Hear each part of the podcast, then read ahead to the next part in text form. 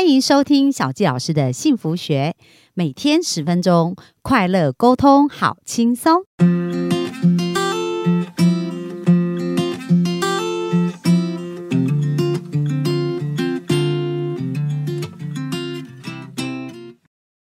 欢迎收听小教师幸福学，很开心又在空中跟大家见面。那昨天呢，我们专访娃娃姐啊，看到她随遇而安开创的人生哦，真的非常的精彩。那今天呢，呃，特别来讲一讲这个创业，大家觉得很多事情是一路好好像很成功，然后是一路很顺遂哦，但其实这都是很多血泪跟辛酸积累起来的哦。所以呢，今天我们就要请娃娃姐来聊一下，从三个人到三千人，然后从一千万到六亿资本额的这个成长的过程经历的一个部分哦。那我们就再次热情掌声来欢迎娃娃姐。谢谢小纪老师，呃，希望我们空中的听众都能够感受到幸福的学习。好啊，那娃娃姐昨天我们聊到，就是说，哎，你为了要学习创业，因为先生想创业嘛，但是先生就是一个很专业的那个工程师，理想家，理想家，但是关公司怎么管理经营都不会啊，所以你就去工作了两年，去学财务管理啊、内控内机这样。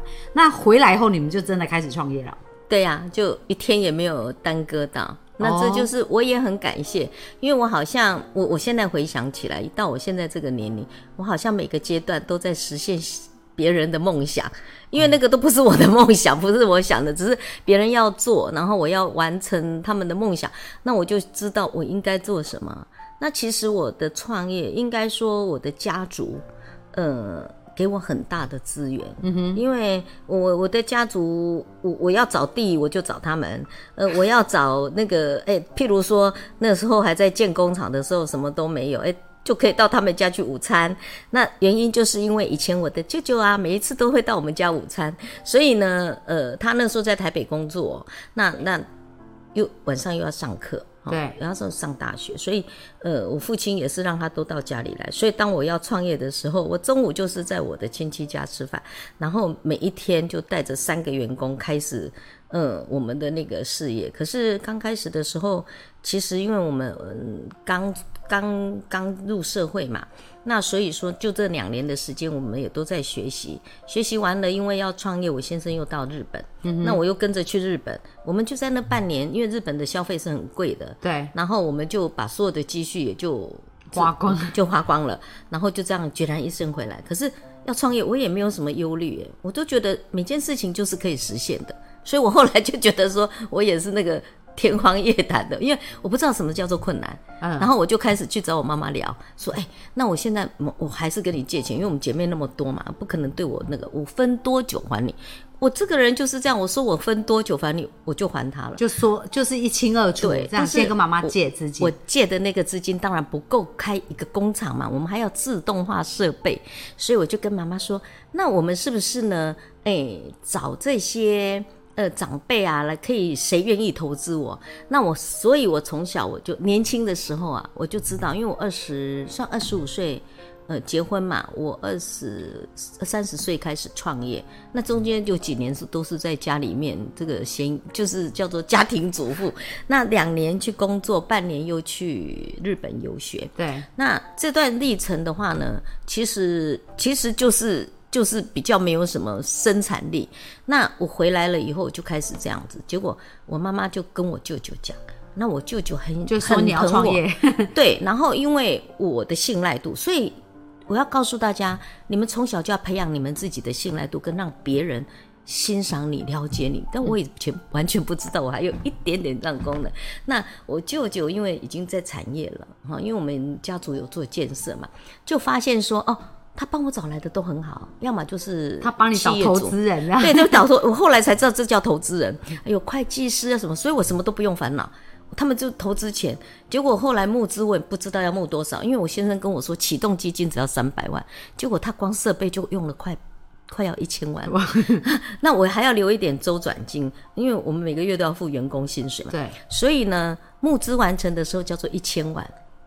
哇，我也想说一千万，我而且那是三十几年前呢，那是一千万超大的，真的哈。我那时候我对钱说实话没感觉，但是你知道吗？很瞎的事情是，当我设备完成了，自动化开始可以 run 以后，我发现我不知道客户在哪里，我也没做过 业务，之前也没想过这些，没想过，我也没做过业务，我就从头到尾就是在家里养尊处优的千金小姐，出入都还有司机，我家里有游泳池，我还可以在家里的池畔办那个自助餐会，我怎么会想到这些呢？但是呢，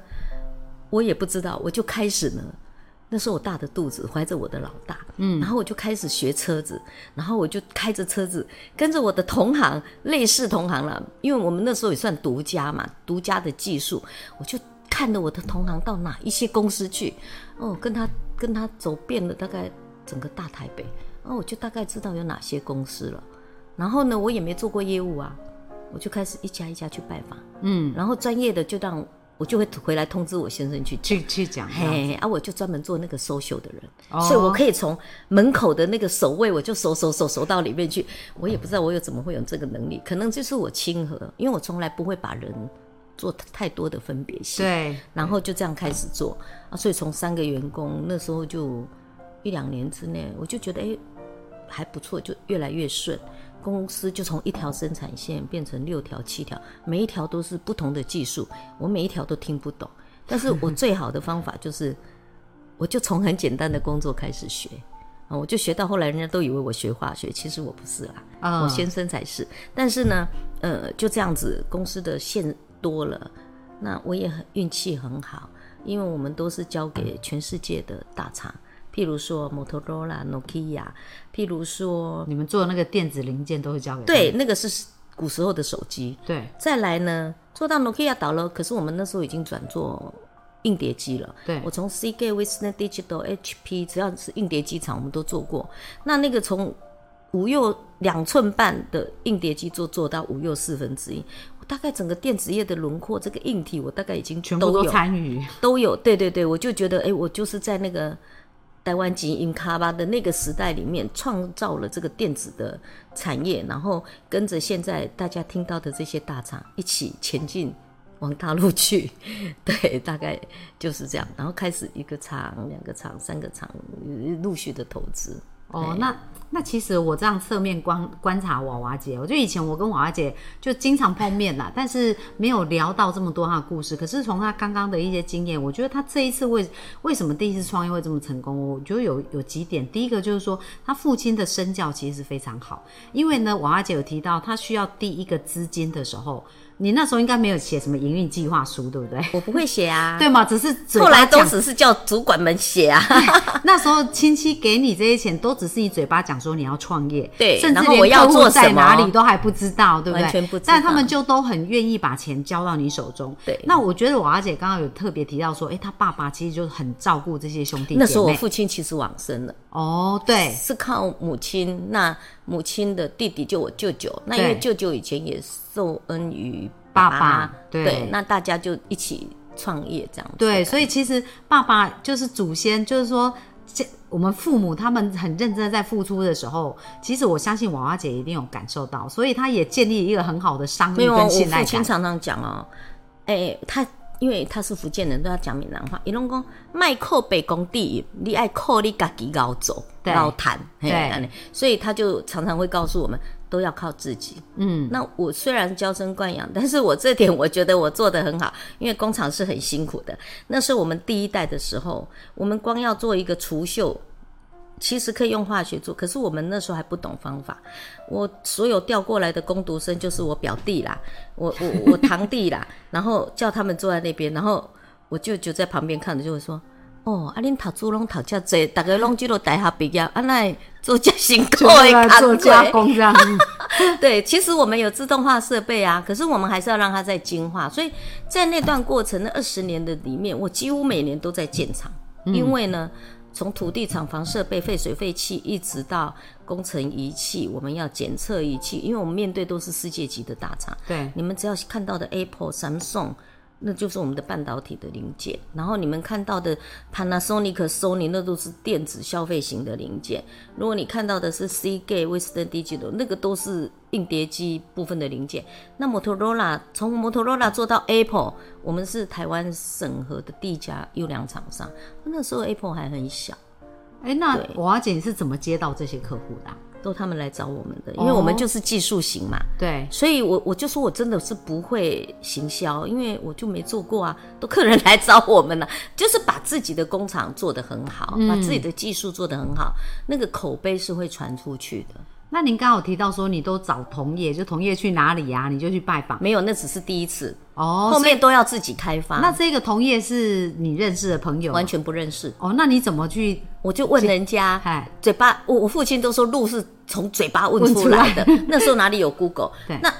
事业也是一样，所以我们那时候还没有那么多讯息，什么这么多上 Google 可以去查，对对，对对对有顾大哥可以找，完全没有啊。我们也不是说有很多资讯可以查，所以完全靠自己。嗯所以这真的是两手空空就这样起家。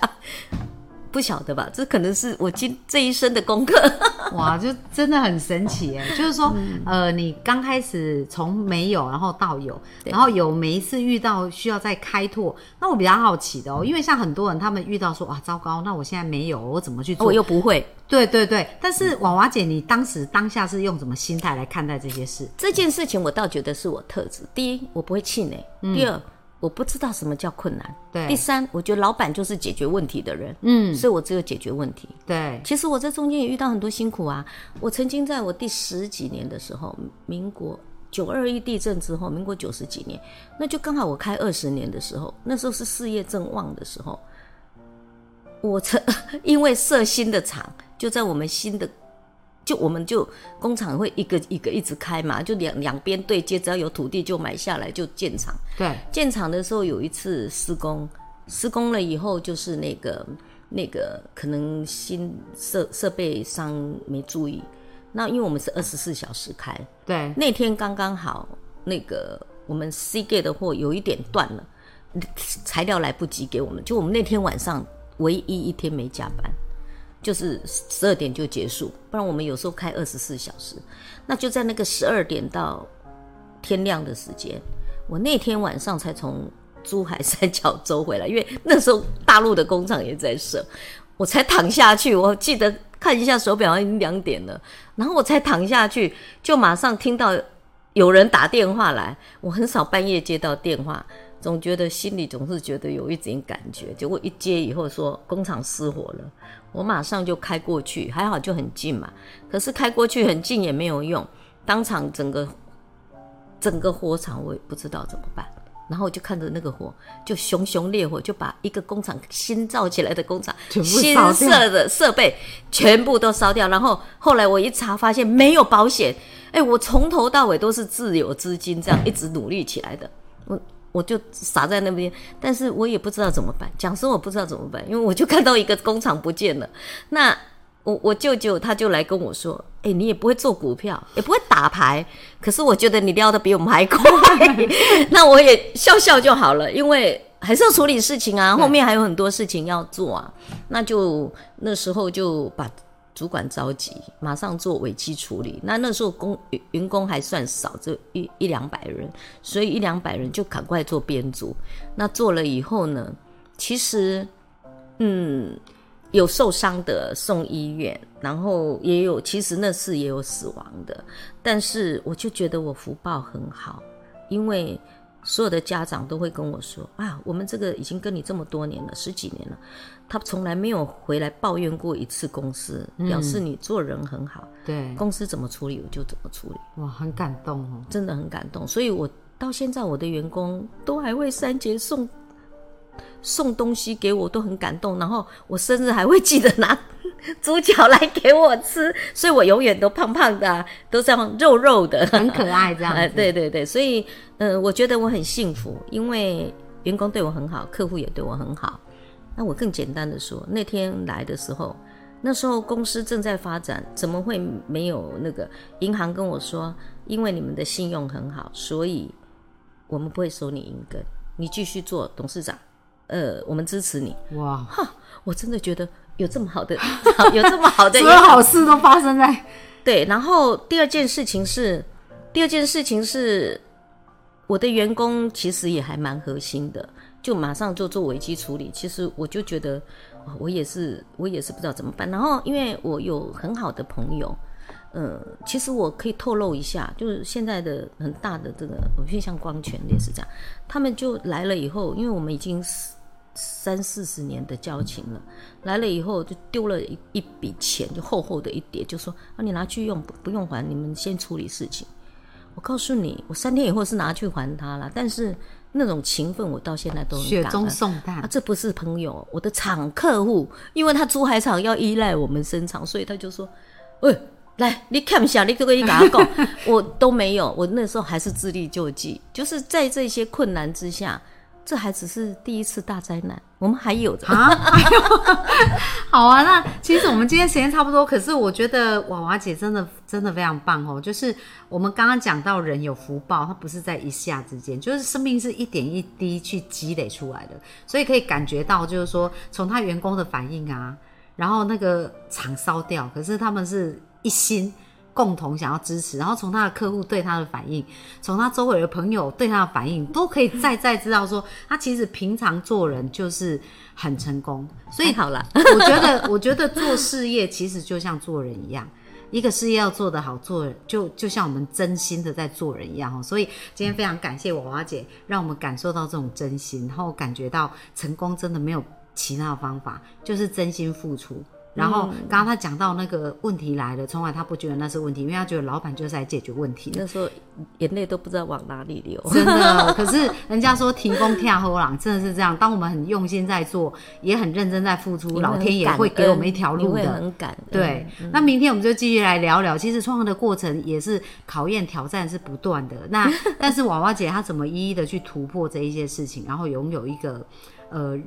更美好的人生哦，那我们明天就继续来聊这个部分。那我们今天就到这边哦，谢谢大家，拜拜。谢谢，谢谢大家。